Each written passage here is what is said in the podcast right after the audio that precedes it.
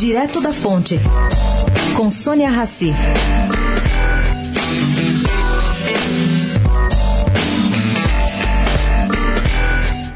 A intenção da conversibilidade do câmbio no Brasil é parte de uma série de medidas sugeridas por Roberto Campos Neto, do Banco Central, em seu discurso de posse. Anunciada ontem, ela possibilitará que pessoas físicas tenham contas em dólares no Brasil ou em reais no exterior, desde que o país de destino também permita isso. Bom, a dúvida que circula pelo mercado financeiro versa sobre a oportunidade desse assunto. Seria uma sinalização para o investidor estrangeiro? Afinal, a modernização da legislação cambial brasileira está na pauta há mais de 20 anos, sempre esbarrando em alguma crise econômica ou política. Bom, ela é ou não é essencial para esse momento? Eu fui consultar o ex-presidente do Banco Central, Gustavo Loyola, que conhece esse processo muito bem, e ele me disse que o Congresso hoje se mostra mais liberal e, portanto, mais aberto a aprovar a medida. Aí eu insisti: ela é importante no momento econômico? Ele me ponderou que é uma proposta simpática, lembrando, entretanto, que a independência legal do Banco Central